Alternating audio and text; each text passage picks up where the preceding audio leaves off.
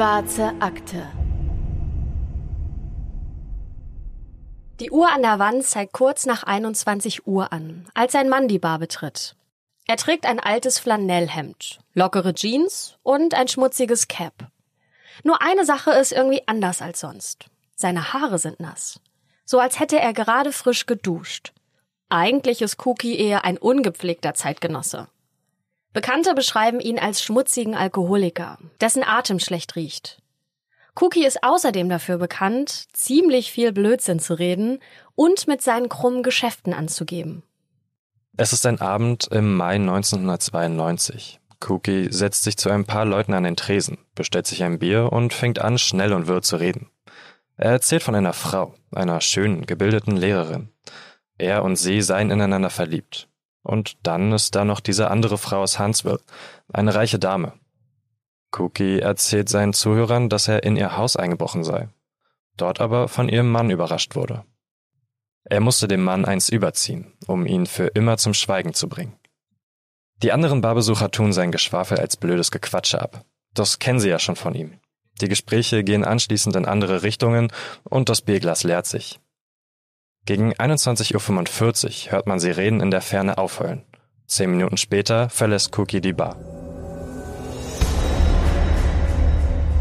Und damit herzlich willkommen zu einer neuen Folge der Schwarzen Akte. Ich bin Anne und ihr werdet gleich eine neue Stimme hören, nämlich die von Patrick. Hi.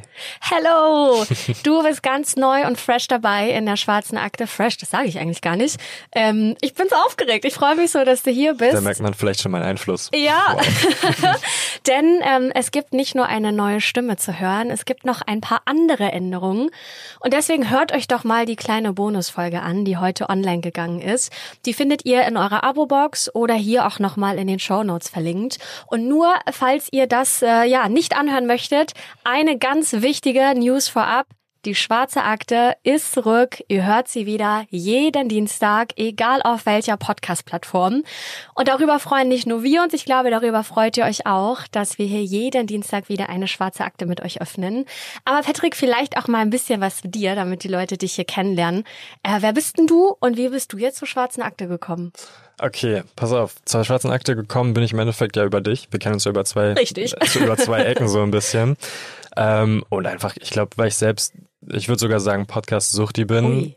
Ja, ähm, von True Crime bis Allgemeinunterhaltung und News höre ich wirklich irgendwie alles. Oh, welchen True Crime Podcast? Natürlich Überleg dir, was du sagst. Akte, ja, auf jeden gut. Fall. Ich muss sagen, ich bin damals eingestiegen in das ganze Thema Podcast tatsächlich mit Zeitverbrechen. Ah ja, sehr gut. Ähm, und dann irgendwie Stück für Stück ist das weniger geworden. Ich höre das immer noch ähm, sehr oft mit meiner Freundin, weil das auf jeden Fall auch das ist, wo wir uns am ehesten drauf einigen ja. können so. Ähm, aber ansonsten, wie gesagt, News ist alles dabei, ähm, Unterhaltung, Baywatch Berlin. Oh, sehr gut. Damit hattest du mein du äh, Podcast-Herz sofort, ja. Das freut mich. Ja, ich freue mich auf jeden Fall riesig, Teil des Teams äh, sein zu dürfen. Und genauso gespannt bin ich auch auf den heutigen Fall. Worum geht's denn da überhaupt heute, Anne? Genau, der heutige Fall führt uns nämlich nach Huntsville, das ist in Alabama im Osten der USA. Und dieser Fall heute wird einen ganz anderen Verlauf nehmen, als ihr vielleicht am Anfang noch denken werdet. Aber starten wir erstmal in Huntsville, und zwar mit dem Leben zweier junger Frauen, das sehr ähnlich verläuft, obwohl sie so grundverschieden sind. Beide heiraten ihre Highschool-Lieben und bekommen Kinder, und beide lassen sich aber relativ schnell wieder von ihren Ehemännern scheiden. Eine dieser Frauen heißt Peggy Peggy ist Mutter zweier Kinder und nach ihrer Scheidung heiratet sie einen Mann namens Wayne, einen Chorleiter und Lehrer. Gemeinsam bekommen sie eine weitere Tochter und ziehen nach Vincent. Das ist eine Kleinstadt in Alabama. Peggy möchte dort als Lehrerin arbeiten und holt dafür extra ihren College-Abschluss nach. Peggy wird von allen geliebt, ihren Kollegen, Schülern und den Menschen aus der Kirchengemeinde, in der sie im Chor singt. Peggy hilft, wo sie nur kann. Ihr ist es wichtig, dass es den Menschen besser geht, die dringend Unterstützung brauchen. Sie versorgt die Bedürftigen mit Essen, Kleidung und Schlafplätzen. Peggy und ihr Mann arbeiten hart, denn vom ersparten Geld bauen sie ein schönes Haus auf der Klippe über dem Logan Martin Lake. Die andere Frau, Betty, ist ganz anders als Peggy. Betty bekommt drei Söhne, merkt aber mit der Zeit, dass das mütterliche Hausfrauending nichts für sie ist. Sie verlässt ihre Familie mit 24. Da ist ihr jüngstes Kind kein Jahr alt und zieht von der Provinz in die große Stadt Huntsville. Sie will etwas erleben, sich austoben und mitten rein ins Getümmel. Huntsville ist wie ein großer Spielplatz für sie. Hier blüht sie auf. Ja, und Betty zieht in eines der angesagtesten Gebäudekomplexe der Stadt. Hier kennt jeder jeden und alle feiern zusammen bis spät in die Nacht. Die dunkle Seite von Huntsville, die ist reizvoll und zieht auch Betty in ihren Bann. Im Buch Killer for Hire, da schreibt die Autorin Barbara Lunsford, dass Betty viel Alkohol trinke, Drogen nehme und sich mit verschiedenen Männern vergnüge. Betty schlägt sich zu Beginn mit verschiedenen Jobs durch. Unter anderem arbeitet sie in einem Fitnessstudio.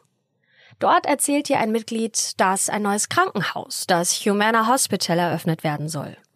Da könnte Betty sich doch mal bewerben, um endlich von diesen blöden Gelegenheitsjobs wegzukommen. Und das Ganze mit Erfolg. Zunächst fängt sie dort als Sekretärin an und liebt es, dort zu arbeiten.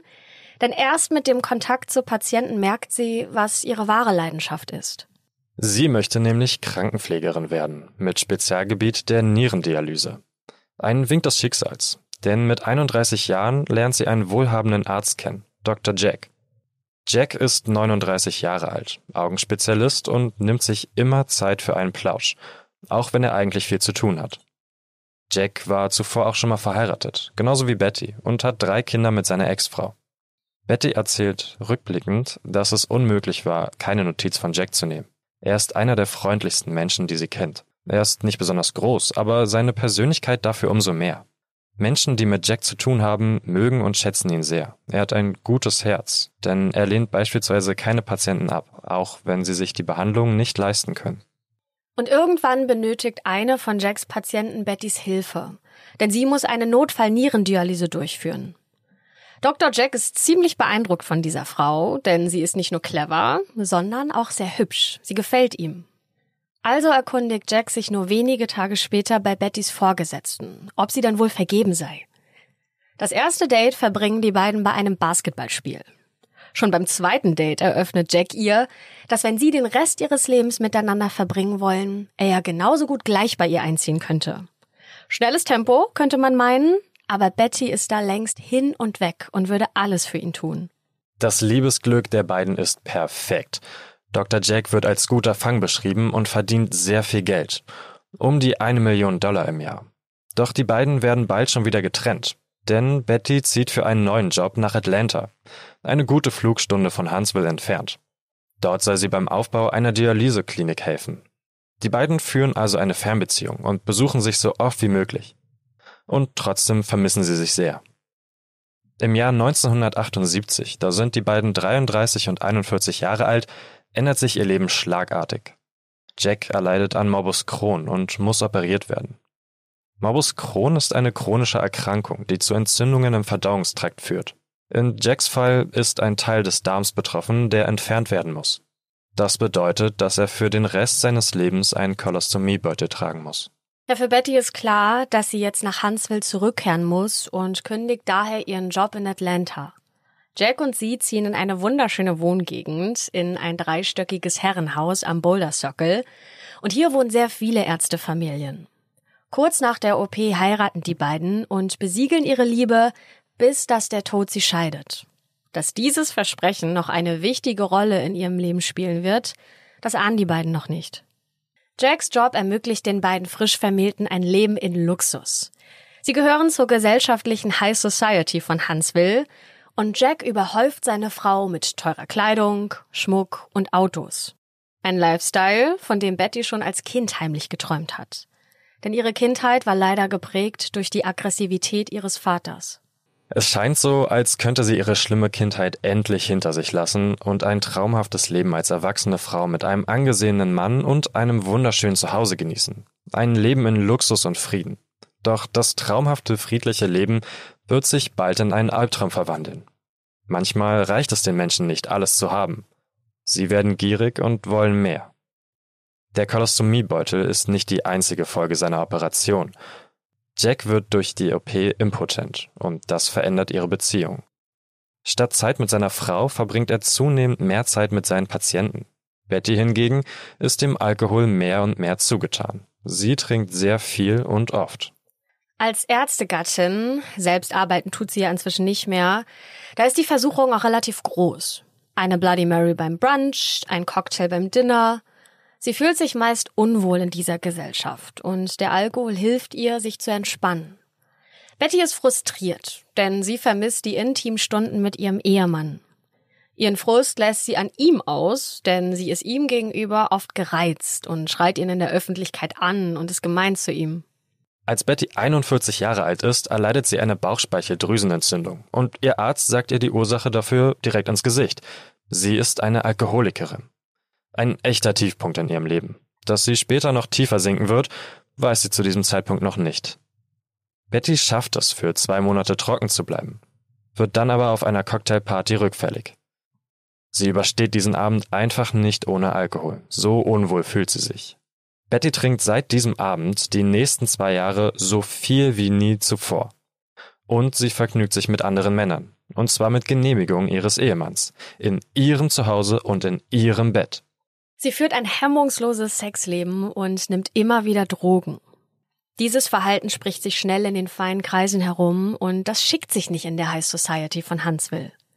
Ihre vermeintlichen Freunde wenden sich von ihr ab und Betty fühlt sich ausgeschlossen und ertränkt dieses Gefühl in noch mehr Alkohol. Aus Liebe und Anraten von Jack besucht sie ein Treffen der anonymen Alkoholiker und schafft es tatsächlich, die Finger vom Alkohol zu lassen. Was sie nicht schafft, ist, die Finger von anderen Männern zu lassen. Sogar bei den AA-Treffen schaut sie sich um und flirtet mit anderen Teilnehmern. Betty hat unter anderem ein intimes Verhältnis mit einem schwarzen Mann, was sie Ende der 80er Jahre zum Mittelpunkt von Klatsch und Tratsch der Gesellschaft macht. Denn für eine weiße Frau gehört sich das nicht zu dieser Zeit. So sehen es zumindest die feinen Damen. Sie glauben, dass Betty ihren Mann gar nicht mehr liebt und sich von ihm scheiden lassen sollte. Aber das ist keine Option für sie. Eine Scheidung hätte ihren luxuriösen Lebensstil zerstört. Gegenüber einer Kollegin soll Betty einmal gesagt haben, dass sie sich manchmal wünsche, jemand würde ihren Ehemann umbringen, sodass sie an sein Erbe herankommt, was sie aber auf die schockierte Reaktion ihrer Kollegin als schlechten Scherz abtut.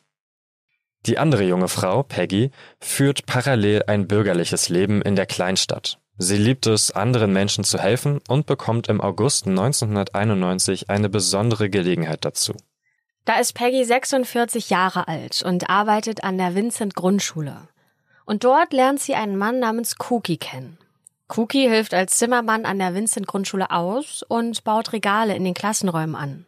Er sieht schäbig aus, hat einen verfilzten Bart und den Mund voller fauler Zähne. Er ist in einfachen Verhältnissen aufgewachsen und nicht besonders gebildet. So beschreibt es zumindest Barbara Lansford in ihrem Buch. Peggy und er kommen ins Gespräch. Er erzählt ihr aus seinem Leben, von seiner schrecklichen Kindheit und der Zeit in Vietnam. Cookie wurde dort nämlich unehrenhaft aus dem Kriegsdienst entlassen, hat mehrere gescheiterte Ehen hinter sich und finanzielle Probleme. Mit sehr traurigem Gesichtsausdruck erzählt er von seinen Kindern und wie schwierig das ist, gut für sie alle zu sorgen. Ein Paradebeispiel für die hilfsbereite und empathische Peggy, die dem Mann unbedingt helfen möchte. Cookie ist sehr angetan von dieser Frau, fragt sie immer wieder nach Jobs und bittet sie um Geld. Er ruft sie immer öfter und länger zu Hause an. Die Anrufe dauern zwischen 30 Minuten und weiten sich zu zwei Stunden Gesprächen aus. Ihre Hilfsbereitschaft fängt an zu bröckeln, aber es entspricht nicht ihrer Natur, Cookie zu sagen, dass er aufhören soll, sie anzurufen. Im nächsten Jahr, im Mai 1992, ruft er wieder bei Peggy zu Hause an, total betrunken. Er sagt am Telefon, dass seine Kinder eigentlich zu ihm kommen sollten, aber seine Ex-Frau das nicht zulässt. Er trinke nämlich zu viel. Er habe eine Waffe bei sich und würde sie gegen sich selbst richten. Peggy redet ihm gut zu und sagt ihm, dass sie ihm zwar nicht noch mehr Geld leihen kann, sie aber eine wohlhabende Schwester habe, die Hilfe bei Handwerksarbeiten im Haus gebrauchen kann. Peggy ruft daraufhin ihre Schwester direkt an und bittet sie, einem alkoholabhängigen Handwerker Arbeit zu geben, weil sie ihm unbedingt helfen möchte, was sich noch als großer Fehler herausstellen wird. Wir gehen jetzt aber zurück zu Betty nach Huntsville zum 22. Mai 1992. Der Abend, der alles verändern wird. Betty und Jack planen einen gemeinsamen Urlaub in Santa Fe, New Mexico, um sich wieder ein bisschen mehr anzunähern. In zwei Tagen soll's losgehen Und Betty nutzt diesen Freitag noch dazu, um letzte Besorgung für den anstehenden Urlaub zu machen. Gegen 13.50 Uhr beginnt die Shoppingtour und um 17.30 Uhr fährt sie zu einem Treffen der anonymen Alkoholiker. Sie kommt erst spät nach Hause, nach Einbruch der Dunkelheit, gegen 21.30 Uhr. Betty fährt die Einfahrt hoch und ahnt da noch nichts von dem, was sie im Haus erwartet, das ihr Leben auf den Kopf stellen und alles verändern wird. Sie betritt das Haus und ruft mehrmals nach Jack, bekommt aber keine Antwort. Müsste er nicht zu Hause sein? Betty geht langsam die Treppe nach oben, Stufe für Stufe, und kann es schon sehen. Blut. Ihr Blick wandert den Flur entlang, und da am Ende des Flurs vor der Schlafzimmertür liegt der leblose Körper ihres Mannes in einer Blutlache. Die Szene ist noch gar nicht richtig in ihrem Kopf angekommen. Da schreit Betty schon laut los und stürzt die Treppe wieder runter. Zum Telefon der Nachbarn, weil sie Angst hat, dass noch jemand im Haus ist und auch sie überfallen könnte. Sie wählt den Notruf und weil diese Aufzeichnung veröffentlicht wurde, können wir euch den genauen Gesprächsverlauf wiedergeben. Die Polizei sagt hier, ganz ruhig, ich weiß, dass Sie aufgebracht sind. Erzählen Sie mir, was passiert ist, okay? Und Betty sagt, okay. Hier ist die Polizeistation. Sprechen Sie mit mir. Waren Sie im Haus oder sind Sie hineingegangen? Ich bin hineingegangen. Okay, Sie sind also nach Hause gekommen und hineingegangen. Und dann sahen Sie eine Person auf dem Boden liegen. Wer ist diese Person? Und Betty antwortet schluchzend, mein Ehemann. Wissen Sie, ob die Person, die ihn verletzt hat, noch im Haus ist? Ich weiß es nicht. Ich habe Angst. Nur wenige Minuten später ist die Polizei auch schon vor Ort kann aber leider nur noch Jacks Tod feststellen. Der Gerichtsmediziner berichtet von einer gebrochenen Schädeldecke, einer gebrochenen rechten Schulter und gebrochenen Armen. Im ersten Moment scheint alles auf einen missglückten Einbruch hinzudeuten, denn Jack habe diesen Einbrecher wohl überrascht, der ihn und Betty ausrauben wollte. Die Polizei schaut sich den Tatort jetzt also genauer an. Die Telefonkabel im Schlafzimmer sind durchgeschnitten worden, auf dem Bett liegt eine grüne Skimaske, ein leerer Waffenkoffer geöffnet daneben. Jacks Portemonnaie finden sie direkt neben seinen Schuhen. Ohne Bargeld, aber noch mit allen Karten drin. Die Tatwaffe scheint auch schnell gefunden zu sein. Ein Baseballschläger, an dem noch Blut klebt. Es scheint aber nichts weiter gestohlen worden zu sein. Auch wurde nichts durchwühlt. Es gibt keinerlei Chaos im Haus. Daher ändern die Beamten ihre erste Annahme. Sie glauben doch nicht an einen missglückten Raubüberfall. Es gibt eine neue Theorie. Doch dazu kommen wir gleich. Betty ist nach dem Fund der Leiche ihres Mannes zu verstört, um befragt zu werden. Sie schluckt große Mengen an Valium, um das alles zu überstehen. Nachbarn werden befragt, ob sie vielleicht irgendetwas Verdächtiges gesehen haben. Fehlanzeige. Sie können den Beamten nur berichten, dass niemand etwas gegen Jack gehabt habe, der ihm etwas so Schreckliches antun würde. All seine Patienten mochten ihn, und er war generell sehr beliebt. Als Betty dann in der Lage ist, befragt zu werden, da erzählt sie der Polizei, dass Jack und sie noch am Tag des Mordes zusammen Mittag gegessen haben. Danach ist Jack ins Büro gefahren und Betty hat Besorgung gemacht und war ja wie gesagt beim Treffen der anonymen Alkoholiker. Es gibt Shoppingbelege und auch Zeugen vom Treffen der AA und die können bestätigen, dass das auch stimmt, was sie erzählt hat. Betty berichtet außerdem von einer sehr harmonischen Ehe, die sie und Jack geführt hätten. Die Beamten haben aber Glück, denn es meldet sich eine Zeugin bei ihnen. Eine alkoholkranke Frau aus Vincent. Sie ruft beim Sheriffbüro an und erzählt den Beamten, dass sie ein Gespräch mitgehört habe. Jemand will einen wohlhabenden Arzt aus Huntsville umgebracht haben.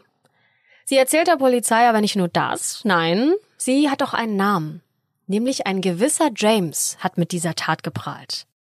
Ihr kennt den Mann vielleicht unter einem anderen Namen. Und zwar unter dem Namen Cookie.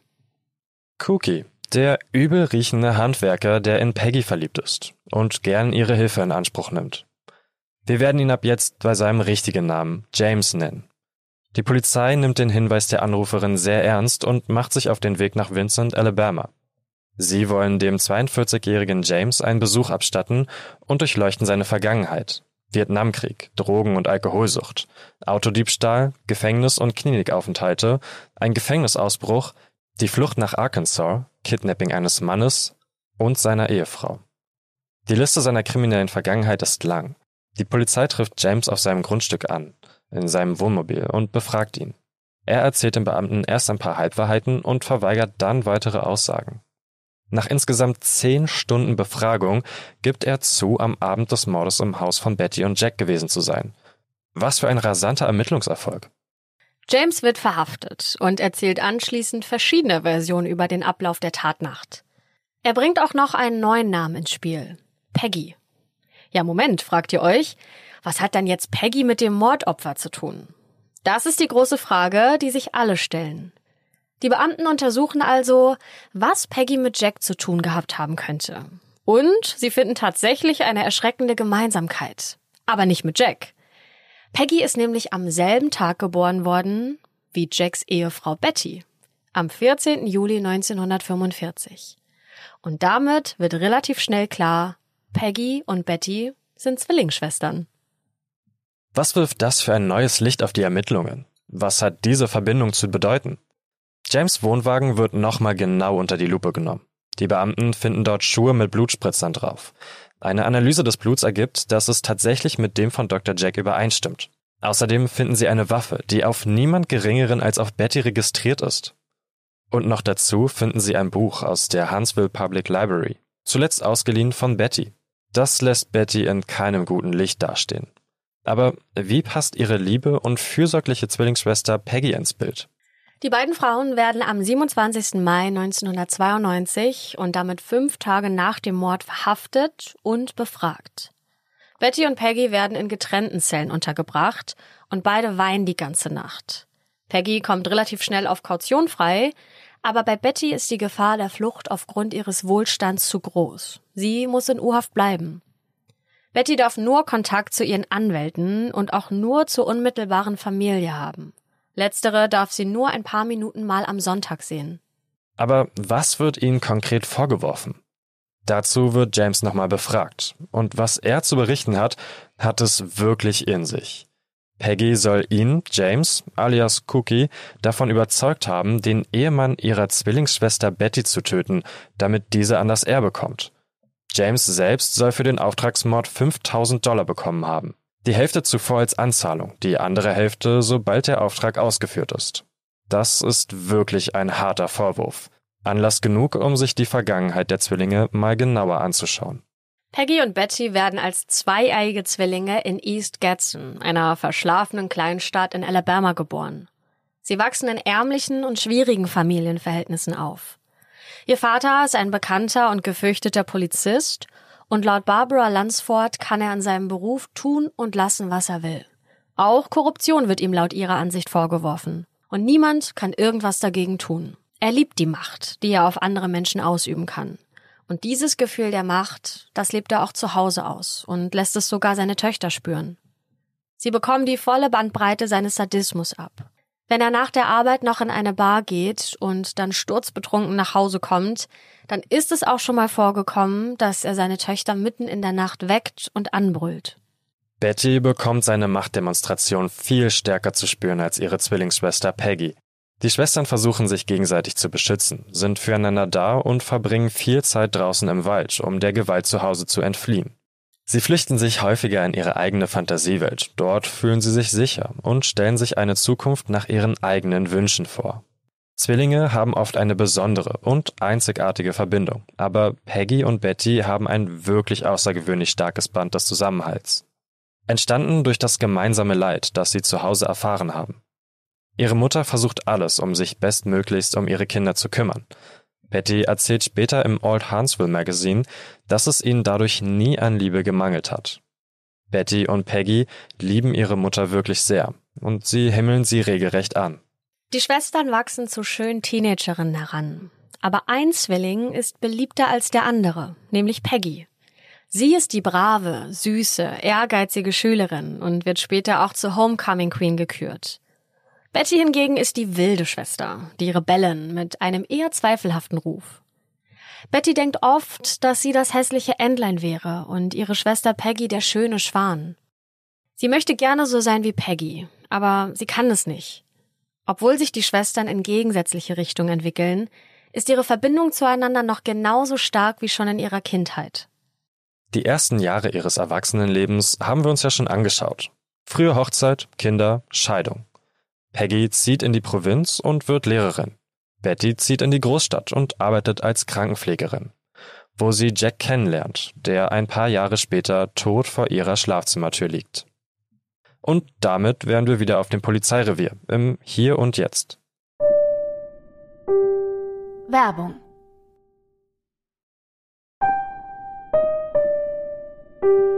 Werbung Ende. Betty wird auf dem Revier gefragt, ob sie James kennen würde, was sie verneint. Erst später gibt sie zu, ihn doch zu kennen. Natürlich bleibt auch den Medien von der ganzen Geschichte nichts verborgen. Ein bekannter Arzt der Stadt, der ermordet aufgefunden wird, und eine Dame aus der High Society, noch dazu seine Ehefrau und dessen Zwillingsschwester, die in den Mord verwickelt sein sollen. Das sorgt für jede Menge Gesprächsstoff in und um Huntsville. Bettys Freunde wenden sich nach und nach von ihr ab. Das verletzt sie am meisten. Erst schicken sie ihr noch nahezu täglich Postkarten, aber nach ein paar Wochen bleiben diese aus. Eine ehemalige Freundin sagt ihr, dass die Medien nicht so viel über Betty schreiben würden, wenn an der Geschichte nicht doch etwas dran wäre. Es gibt sogar eine Zeitung, die eine Umfrage gemacht hat, und bei der kam heraus, dass 85 Prozent der Menschen in Madison County glauben, dass Betty schuldig ist. Betty bestreitet alle Vorwürfe, ebenso wie ihre Schwester Peggy. Schauen wir uns daher mal James genauer an und was laut ihm in den Tagen zuvor und am Tatabend selbst passiert ist. James wurde 1951 geboren und stammt aus Memphis, Tennessee. Er soll schon im Alter von sieben Jahren Alkohol getrunken haben und in der achten Klasse von der Schule geflogen sein, hat sich dann mit Gelegenheitsjobs über Wasser gehalten und ist mit 17 Jahren in die Army eingetreten. Dort war er erst in Deutschland und später im Vietnam stationiert. Übrigens hat er auch in Deutschland seinen Spitznamen Cookie bekommen, und zwar abgeleitet vom englischen Wort Cookie, weil er schon immer gerne in der Küche stand. Nach seiner Zeit bei der Armee heiratet James insgesamt viermal, lässt sich genauso oft scheiden und bekommt fünf Kinder mit seinen Frauen. Die Ehen scheitern meist an Alkohol- und Drogenproblemen. James fällt es manchmal schwer, Realität und Fantasie voneinander zu unterscheiden, was dem hohen Konsum geschuldet ist. Während seiner Dienstzeit in Vietnam soll er einmal die Waffe auf einen Kameraden gerichtet haben und einen anderen versucht haben, mit der Gabel zu erstechen. An beides kann er sich nicht mehr erinnern. 1987 bekommt er eine antisoziale Persönlichkeitsstörung diagnostiziert. Da ist James 36 Jahre alt. Diese Diagnose gibt Aufschluss über sein gewalttätiges und zwanghaft kriminelles Verhalten. Wir erinnern uns, was er alles auf dem Kerbholz hat. Autodiebstahl, Gefängnisausbruch, Kidnapping. Vier Jahre später, im Sommer 91, da beginnt James kleinere Reparaturen an Peggys Grundschule vorzunehmen. Laut Aussagen von James entwickelt sich erst eine Freundschaft mit Peggy, aus der dann später aber mehr wird. Sie hätte ihm erzählt, dass sie und ihr Mann Wayne getrennte Schlafzimmer hätten und es keine Intimität mehr zwischen den beiden gäbe. Sie sei unglücklich, könne ihren Mann aber aus religiösen Gründen nicht verlassen. Peggy hätte James am Telefon ihre Liebe gestanden. Er genießt ihre Zuneigung. Sie ist die Frau, von der er immer geträumt hat. Peggy habe ihm dann von einer Freundin erzählt, die ihren Mann loswerden möchte. Wie er später herausgefunden hat, handelt es sich dabei um ihre Zwillingsschwester Betty. Peggy hätte ihn ab April 1992 zunehmend gedrängt, ihr dabei zu helfen, diesen einen Mann in Huntsville loszuwerden. Das war also ungefähr einen Monat vor dem Mord, als Peggy ihn immer weiter gedrängt hat. James gibt irgendwann nach und erzählt Peggy, dass er tatsächlich jemanden kennen würde, der diesen Job erledigen kann. Er verschweigt ihr allerdings, dass dieser jemand er selbst ist. Er verlangt 20.000 Dollar, aber sie einigen sich auf 5.000 Dollar. Die Hälfte bekommt James im Voraus. Damit bezahlt er die ausstehende Wasser-, Kabel- und Telefonrechnung. Laut James Aussagen lernt er Betty dann am 16. Mai kennen, also sechs Tage vor dem Mord. Er hat die zwei Stunden Fahrt auf sich genommen, um sie bei einem Treffen der anonymen Alkoholiker in der Guntersville Lodge im State Park zu treffen. James will sich Geld von ihr leihen für eine Übernachtung in der Stadt, um sich auf den Auftrag vorzubereiten. Betty hätte ihm gesagt, dass sie 200 Dollar in einem Buch versteckt hat, das sie in ihrem schwarzen BMW hinterlässt. James solle einfach zum Auto gehen und sich das Geld holen. Der Wachmann der Lodge hält ihn allerdings zurück und lässt ihn nicht aufs Grundstück. Nach einigen Anrufen wird James dann aber doch bis zum Auto vorgelassen, schnappt sich das Buch samt Bargeld. Betty hingegen beteuert, dass sie ihm das Geld nicht hinterlassen hat, damit er den Tod ihres Mannes vor Ort planen kann. sondern weil sie ihm helfen wollte. Sie hätte ihn zum Treffen der anonymen Alkoholiker eingeladen. Das Geld war ihrer Aussage nach also für eine Übernachtung in der Lodge, um sein Alkoholproblem in den Griff zu kriegen. Und Betty verrät noch etwas. Sie kennt James nämlich schon länger, als der zugibt. Das Old Huntsville Magazine druckt ein Statement von Betty ab. Hier schreibt sie, dass sie James bei einer Schulaufführung ihrer Nichten kennengelernt hat. An der Schule, an der ihre Schwester Peggy arbeitet. Durch Peggy habe sie auch erfahren, dass der Mann Alkoholprobleme hat und handwerklich begabt ist. Da sie noch jemanden für Arbeiten in ihrer Küche sucht, habe sie ihn angesprochen. Aber sie wolle ihn erst besser kennenlernen, bevor sie ihn in ihr heiliges Reich lässt. So kommt es laut Betty dazu, dass sie ihn zum Treffen der anonymen Alkoholiker einlädt. Zurück zu dem Buch und dem Geld, das James abgeholt hat. Ein Teil des Geldes nutzt er, um Benzin, Zigaretten, Bier und Koffeintabletten an der Tanke zu kaufen. Anschließend schluckt er 15 Tabletten, spült sie mit Bier herunter und macht sich auf den Weg nach Huntsville, zum Haus von Betty und Jack. Er will sich die Gegebenheiten vor Ort anschauen. Aber Bettys Sohn ist zu Hause. James kehrt also um und fährt wieder zurück nach Vincent zu seinem Wohnwagen. Es wird also ein neuer Termin festgelegt. James ist nervös, denn er weiß noch nicht, welche Waffe er für den Auftrag verwenden soll. Der Druck auf ihn wird immer größer, denn er hat das Gefühl, er müsse sich irgendwie beweisen, um die Gunst und Zuneigung von Peggy aufrechterhalten zu können. Sie erzählt ihm immer wieder, wie unglücklich ihre Schwester sei und dass sie es nicht mehr mit Jack aushalte. Es muss unbedingt noch vor dem gemeinsamen Urlaub nach New Mexico passieren.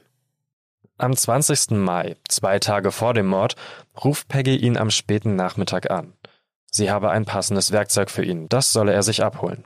Sie treffen sich auf einem abgelegenen Parkplatz. Peggy übergibt ihm die Waffe, eingewickelt in einen weißen Pullover. James soll Dr. Jack damit in seinem Büro umbringen. Am 21. Mai, einen Tag vor dem Mord, fährt James mitten in der Nacht nach Huntsville. Er legt sich in der Nähe des Büros auf die Lauer. Währenddessen überlegt er sich, den Arzt nicht zu erschießen. Ein Schuss wäre hier in der Gegend zu laut und damit zu auffällig. Vielleicht sollte er ihn erwürgen. Aber dazu wird es nicht kommen, denn Jack erscheint an diesem Morgen nicht im Büro. Gegen neun Uhr ruft James Peggy an und berichtet, dass er den Job nicht erledigen konnte. Er muss noch eine weitere Nacht in Huntsville bleiben und braucht dafür Geld. Peggy gibt also ihrer Schwester Bescheid. Betty und James treffen sich mittags in einem Schnellrestaurant in der Parkway City Mall. Und die Geldübergabe hier läuft diskret ab. James setzt sich mit seinem Essen auf eine Bank und Betty übergibt ihm im Vorbeigehen 100 Dollar in einer Tüte. Mit diesem Geld checkt James am Nachmittag in einem Motel ein, dem Ramada Inn. Anschließend fährt er mehrmals am Haus von Betty und Jack vorbei, parkt in der Nähe und joggt dann in Jeans durch die Nachbarschaft. Dieses Outfit, das er da trägt, das ist für einen Jogger eher ungewöhnlich. Daher wird James von einem Nachbarn genauer beobachtet und James, der verschwindet schnell lieber wieder von hier. Am Abend telefoniert er dann mit Peggy. Laut James hätte sie ihm gebeichtet, wie viel Angst sie um ihn habe. Nicht, dass er noch erwischt wird, weil sie doch ein gemeinsames Leben mit ihm aufbauen möchte. Der nächste Tag, der Tag des Mordes, wird von James folgendermaßen beschrieben. Betty soll ihn gegen 15 Uhr am Parkplatz der City Mall abholen und direkt in die eigene Garage fahren. Die Gefahr ist zu groß, dass die Nachbarn vom Vortag ihn sonst als den auffälligen Jogger wiedererkennen. Er steht unter Drogen, hat vielleicht sogar noch Restalkohol im Blut. Betty erklärt ihm auf der Fahrt genau, wo sich das Schlafzimmer befindet. In der Garage abgesetzt, fährt Betty wieder davon. James betritt das Haus und wartet dort auf Jack. Er nutzt die Zeit, um alles nach einem Einbruch aussehen zu lassen, nimmt aber nichts an sich. Gegen 16.30 Uhr hört James ein Hämmern, schaut aus dem Fenster und kann sehen, dass Jack zurück ist. Er schlägt ein Schild im Vorgarten ein, nutzt dazu einen Baseballschläger. Das ist das letzte Mal, dass Nachbarn ihn lebend sehen. James will gerade die Treppe runtergehen. Da trifft er auf den überraschten Dr. Jack. Es kommt zum Kampf. James schnappt sich den erstbesten Gegenstand, um damit auf Jack einzuschlagen. Anschließend sticht er ihm zweimal in den Unterleib. James berichtet später, dass er nur verschwommene Erinnerungen an diesen Moment hat. Als seine Gedanken wieder klarer werden, da hockt er versteckt hinter Bäumen im Wald, hinter dem Haus. Dann kommt Betty zurück und bringt ihn wieder zum Parkplatz der City Mall. Dort setzt sich James ins Auto und fährt nach Hause, nach Vincent, direkt in eine Bar. Was noch aussteht, sind die restlichen 2500 Dollar für die Ausführung des Auftrags. Die sollen in einer Kiste in Peggys Garage auf ihn warten. James fährt also hin, aber da ist kein Geld. Seitdem will er keinen Kontakt mehr mit Peggy oder mit Betty gehabt haben. Und damit wären wir wieder an den Punkt angelangt, an dem eine Zeugin von James Prahlerei in der Bar erzählt, der wiederum die Namen der Schwestern ins Spiel bringt.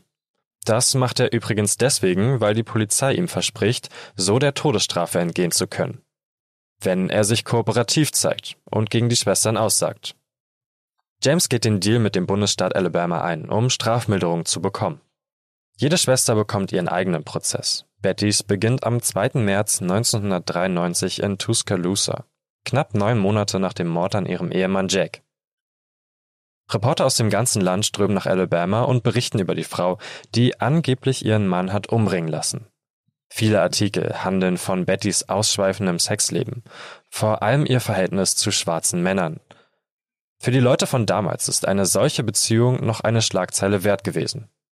Zum Glück ist das heute anders, meistens zumindest.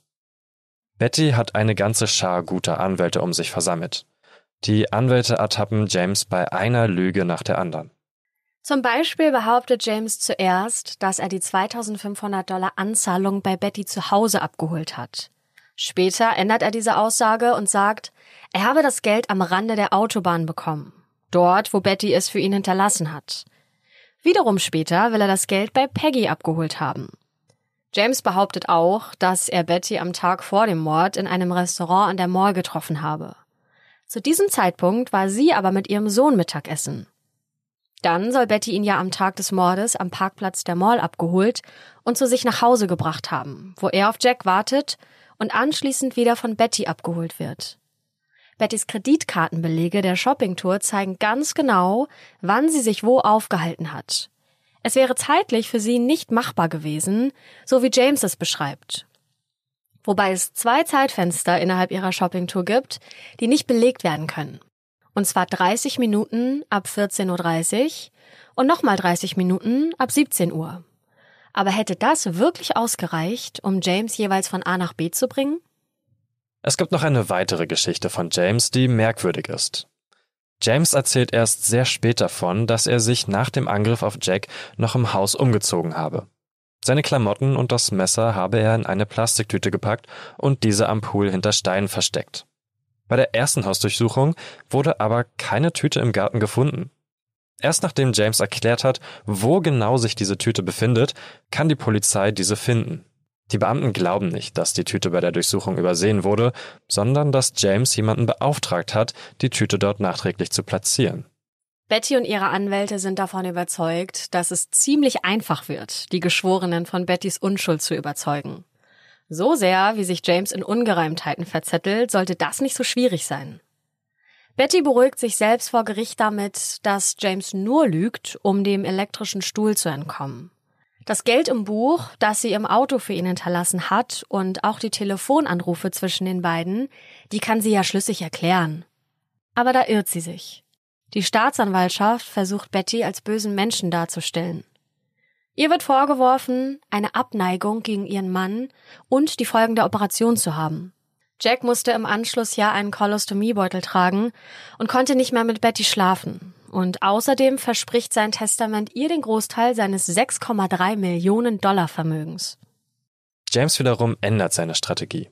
Er beteuert jetzt, zu seiner Aussage gezwungen worden zu sein und Jack nicht umgebracht zu haben. Er hätte lediglich die Information der Polizisten wiederholt und ein bisschen verdreht, um auf jeden Fall der Todesstrafe zu entgehen. Wie glaubwürdig ist das jetzt schon wieder? Ein Mordermittler der Polizei aus Huntsville befragt James insgesamt neunmal und fasst die Indizien zusammen. Ein Baseballschläger als Tatwaffe mit Jacks Blut drauf, die grüne Skimaske vom Bett, auf der Haare von James gefunden werden, eine Waffe in James Besitz, die auf Betty registriert ist. Auch ein Psychologe wird hinzugezogen, der James untersuchen soll. Er kann zumindest feststellen, dass James zurechnungsfähig ist. Alles, was James im Vorfeld erzählt, passt irgendwie nicht zum Ablauf, der Betty während des Prozesses vorgelegt wird. James selbst sagt dazu, Ich habe versucht, die Wahrheit zu sagen, aber sie sagten immer wieder, dass ich gelogen habe. Also weißt du, dass du dich in einer Zwickmühle befindest. Aber sagen Sie mir, warum haben Sie fünf Aussagen von mir und keine passt zur anderen? Sagen Sie mir, warum sich Daten und Uhrzeiten darin ständig ändern. Ihr merkt schon anhand dieser Aussage von James, so richtig schlau wird man daraus nicht. Und dann ist es soweit. Das Urteil für James und Betty wird gesprochen. James wird zu einer lebenslangen Haftstrafe verurteilt, aber nicht zur Todesstrafe. Betty bekommt ihr Urteil, nachdem sich die Geschworenen am 3. März elf Stunden lang beraten haben. Betty wird ebenfalls zu einer lebenslangen Haftstrafe verurteilt, wegen der Verschwörung zur Ermordung ihres Mannes. Die Geschworenen sind der Ansicht, dass Betty das Verbrechen erst geplant und dann jemanden für die Ausführung des Plans beschafft und bezahlt hat. Betty selbst glaubt, dass sie wegen ihres schlechten Rufs keine Chancen bei der Jury hatte.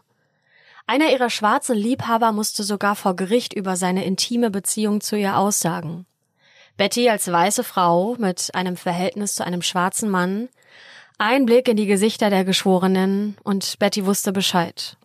Sie selbst sagt dazu, ich glaube, ich wurde verurteilt, weil ich eine Affäre mit einem Schwarzen hatte. Ich wurde verurteilt, weil ich eine reiche Schlampe war. Mit dem Wissen über die Verurteilung ihrer Schwester musste sich acht Monate später auch Peggy ihrem Prozess in Montgomery stellen. Es werden dieselben Zeugen angehört, aber Richter und Geschworene sind neu. Es wird der letzte Fall für den Richter sein, bevor er in den Ruhestand geht. Er findet James Aussagen verdächtig, seinen Deal mit dem Bundesstaat befremdlich und die Beweislage erbärmlich. James ist auch in diesem Prozess wieder der Hauptzeuge. Er hat von seiner Verteidigung übrigens neue Zähne verpasst bekommen, damit sein ganzes Auftreten seriöser wird. Und auch in diesem Prozess ändert er die Details und die zeitlichen Abläufe in seiner Aussage. Zum Beispiel die Uhrzeit, wann Betty ihn angeblich nach dem Mord vom Haus abgeholt hat. Obwohl James ja eine tiefe Zuneigung gegenüber Peggy hat, sagt er gegen sie aus. Denn er ist enttäuscht und verärgert, weil sie nicht auf seine romantischen Avancen eingegangen ist. Es gibt aber einen wesentlichen Unterschied zum ersten Prozess. Denn Peggy ist kein bisschen wie ihre Schwester. Niemand kann etwas Schlechtes über sie sagen. Bei Peggy gibt es wenig Spielraum für die Staatsanwaltschaft, ihren Charakter negativ darzustellen.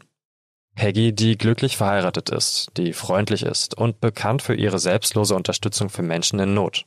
Außerdem hat Peggy keinen Grund, ihren Schwager umbringen zu lassen und sowieso keine gewalttätigen Tendenzen. Sie bestreitet alle Anschuldigungen. Peggys Verteidiger argumentieren damit, dass die gutherzige Peggy James doch nur helfen wollte, indem sie ihm Tischlerarbeiten in Bettys Haus verschafft hat. Auch ihre Kirchengemeinde steht voll und ganz hinter ihr und beteuert ihre Unschuld.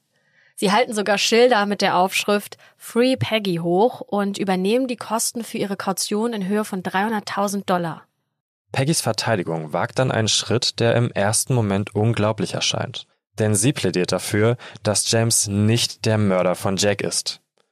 Ausschlaggebend dafür ist die Aussage des forensischen Pathologen und Gerichtsmediziners Dr. Chris Barry. Denn er behauptet, dass James nicht die Wahrheit sagt. James Aussage, wie Jack ermordet wurde, kann nicht stimmen. Er kann nicht allein gehandelt haben, denn es wären zwei Menschen nötig gewesen, um Jack anzugreifen und zu ermorden.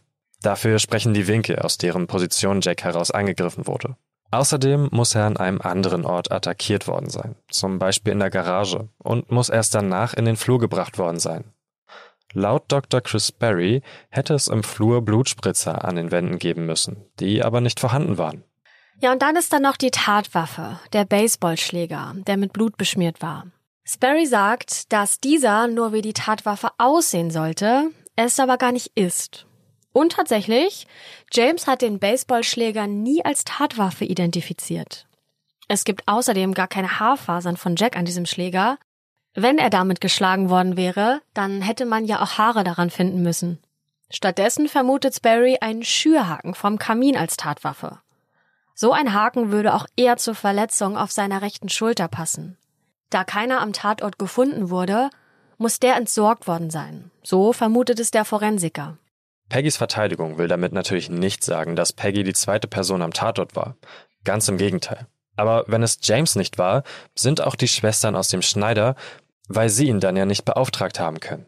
Peggys unbescholtener, fast schon heiliger, makelloser Ruf überzeugt letztendlich auch das Geschworenengericht. Nicht mal zwei Stunden lang beraten sie sich, bis sie zum Schluss kommen, dass James Aussagen unglaubwürdig sind. Peggy wird am 22. September 1993 von allen Anklagepunkten freigesprochen. Sie selbst sagt dazu, ich habe den Herrn gebeten, mir einen guten Anwalt zu schicken, und er hat es getan. Ein Jahr nach dem Prozess widerruft James nochmal sein Geständnis. Die Ermittler hätten ihn gezwungen, sowohl gegen Betty als auch gegen Peggy auszusagen, um Strafmilderung zu bekommen. In einem neuen Statement schreibt er jetzt, dass er einfach nur Frieden und die falschen Äußerungen gegenüber Betty korrigieren möchte. Er bestätigt ihre Unschuld und die frei erfundenen Aussagen seinerseits. Er entschuldigt dieses Verhalten mit seiner manisch-depressiven Diagnose. Er sei psychisch instabil gewesen und habe verschreibungspflichtige Medikamente eingenommen, um so seine psychische Störung zu behandeln. Auch ein Statement von James wird im Old Huntsville Magazine abgedruckt und hier schreibt er, dass er unter Blackouts und Bewusstseinsstörung leidet. Er ist sich in manchen Situationen nicht bewusst, was er tut und könne sich nicht an die Ereignisse vor oder während des Mordes erinnern. Er schreibt, ich glaube nicht, dass ich dieses Verbrechen begangen hatte, aber die Ermittler beharrten darauf, dass sie Dinge wüssten, die ich nicht wusste, und die bewiesen, dass ich Jack ermordet hatte, und verlangten immer wieder, dass ich den Mord an Jack gestehe. Ich wurde nie von Peggy aufgefordert, Jack zu ermorden. Ich habe das alles erfunden, um die Ermittler zu beruhigen, damit sie aufhören, mich zu verfolgen und mir zu drohen, mich auf den elektrischen Stuhl zu bringen. Aber, und ihr ahnt es vielleicht schon, er ändert seine Geschichte über die Jahre wieder und wieder. Ein einziges Hin und Her und am Ende glaubt ihm niemand mehr irgendwas. Sowohl 2004 als auch 2020 wird ihm eine Bewährung verweigert. Das heißt, er bleibt im Hochsicherheitsgefängnis im Limestone Correctional Center in Harvest, Alabama. Peggy nimmt nach dem Rummel um ihre Person wieder ihren Job als Lehrerin auf und sie lässt sich außerdem von ihrem Mann Wayne scheiden und heiratet ein drittes Mal, einen Uniprofessor. Sie gibt viele Interviews und sie beteuert weiterhin die Unschuld ihrer verurteilten Zwillingsschwester Betty. Die wiederum hat all ihre Rechtsmittel ausgeschöpft. Das Gericht hält daran fest, dass sie für den Mord an ihrem Ehemann Jack verantwortlich ist. Und das, obwohl James ja immer wieder seine Aussagen ändert. Betty arbeitet im Gefängnis als Näherin und auch sie heiratet wieder. 2006, 13 Jahre nach dem Prozess, heiratet sie im Julia Tutwiler Frauengefängnis einen Mann namens Bill. Ihre Zwillingsschwester Peggy ist als Trauzeugin dabei, denn das schwesterliche Band ist nach wie vor sehr stark. Dasselbe Verbrechen, dieselben Beweise, dieselben Zeugenaussagen. Zwei verschiedene Prozesse mit einer Verurteilung und einem Freispruch. Also wenn man sich das Ganze jetzt nochmal vorstellt, ne, du hast so ähm, an sich den, ja, die eine Geschichte, die passiert ist, dieser Mord an Dr. Jack, und du hast zwei verschiedene Prozesse, ähm, ein Prozess pro Schwester. Die eine kriegt gefühlt die Höchststrafe hm. und die andere wird freigesprochen. Das das äh, klingt irgendwie so, als wäre das einem Hollywood-Drehbuch entsprungen und als wäre das gar nicht wirklich passiert, oder? Ich finde das, ja, ich finde es ziemlich krass, dass da so unterschiedliche Urteile gefällt wurden. Auf jeden Fall, das hört sich auch so ein bisschen nach dem an, was wir heute sowieso schon in der, in der Geschichte gehört haben, dass beide Lebensgeschichten von den, von, von Betty und von Peggy sich so aufteilen. Betty hat ja selbst auch mal erzählt, dass sie, als sie noch jung waren, sich selbst eher als ja, hässliches Entlein Stimmt. beschrieben hat. Ja. Ähm, Peggy wiederum eher als den schönen Schwan. Und ich könnte mir vorstellen, dass hier so gesehen so eine Art Halo-Effekt äh, für Peggy gearbeitet hat. Ähm, weiterhin frage ich mich allerdings so ein bisschen, wir haben ja genauso gehört, dass Peggy so eine Art Helfersyndrom hat. Mhm. Gleichzeitig würde ich entsprechend in Frage stellen, ob sie nicht dann doch auch irgendwas damit zu tun hat, weil, wir haben es ja auch noch gehört, das Band zwischen den beiden sehr, sehr, ähm, sehr, sehr stark ist und sie ihrer Schwester wirklich helfen wollte. Also das sind so irgendwie zwei Seiten der Medaille für mich bei Peggy. Ja, sehr viele Verstrickungen ne, innerhalb dieses Falls und an sich finde ich, wäre sogar jeder Weg irgendwie schlüssig, ne, dass sie alle was damit zu tun irgendwie haben schon, oder ja. vielleicht dann doch niemand so. Wir werden es leider ja nie erfahren und Was mich aber am meisten hier in dem Fall nicht aufgeregt hat, aber in der Recherche dachte ich mir, wie kann der Typ, also James, schon wieder seine Aussage ändern mhm. und schon wieder, also dieses ganze Hin und Her. Als ich angefangen habe, mich da einzulesen, dachte ich so, Moment, also in einer anderen Quelle hast du ja was anderes gelesen und irgendwann wurde mir klar, der hat das alles gesagt. Mhm. Also jedes mögliche Szenario hat er mal irgendwo gesagt und ähm, ja, als äh, Geständnis irgendwo abgelegt. Und am Ende dachte ich mir, ja, kein Wunder, dass jetzt niemand weiß, was ist hier eigentlich wirklich passiert. Da stellt man wirklich gefühlt alles irgendwie in Frage. Ja. Sogar seine Erstaussagen, die ja sogar nach zehn Stunden irgendwie erst entstanden sein sollen. Ja. Ähm, also meiner Meinung nach wirklich ein sehr, sehr interessanter Fall, aber genauso auch unglaublich pikant, weil man auch immer noch einfach nicht daraus schlau wird. Aber wir dürfen natürlich auch nicht vergessen, dass er ja eine diagnostizierte Krankheit hat. Ne? Also das spielt da sicherlich auch noch mit rein. Das Zwillingsband ähm, wird ja immer als sehr eng beschrieben. Das hatten wir auch schon in anderen Fällen der schwarzen Akte, dass es da eine besondere Verbindung gab. Und du bist, also ne, stell dir vor, du hast einen Zwilling und ihr seid für das für ein Verbrechen angeklagt. Also was muss in den Köpfen vorgegangen sein? Die mhm, andere ins ja. Gefängnis, die andere in Freiheit und plötzlich kannst du dich nicht ständig anrufen und dich sehen. Also das, das kann ich mir gar nicht vorstellen, wie es den beiden da auch ergangen sein muss. Richtig. Peggy bezeugt ja auch weiterhin, dass äh, Betty unschuldig sei. Meine Vermutung ist, ihr bleibt auch irgendwie nichts anderes übrig, ähm, denn wir haben ja gerade schon darüber gesprochen, es ein bisschen fragwürdig ist, ob sie nicht dann doch auch irgendwas damit zu tun hat und wenn sie sich nicht so sehr hinter Betty stellen würde, was zur Geschichte auch perfekt passt, würde sie natürlich genauso noch ähm, ins Visier geraten. Schaut euch übrigens auch gerne die ganzen Fotos an, die wir zum heutigen Fall in den Shownotes verlinkt haben.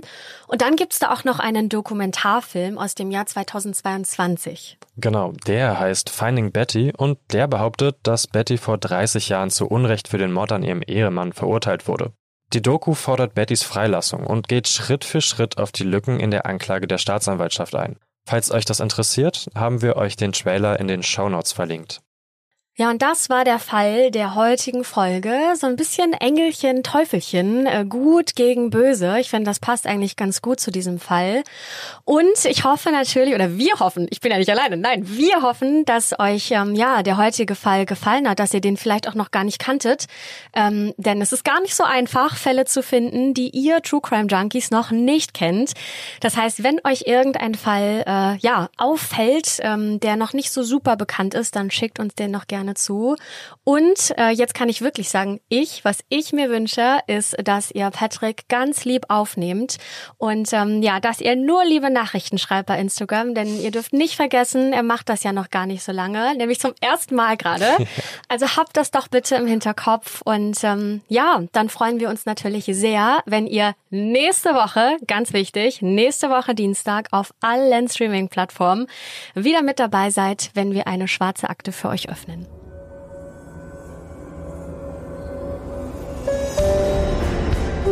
Wir sind eure Hosts Anne Luckmann und Patrick Strobusch. Redaktion und Schnitt Anne Luckmann. Mit der Stimme von Pia Rona Sachse. Ausführender Produzent Falco Schulte. Die Schwarze Akte ist eine Produktion der Julep Studios.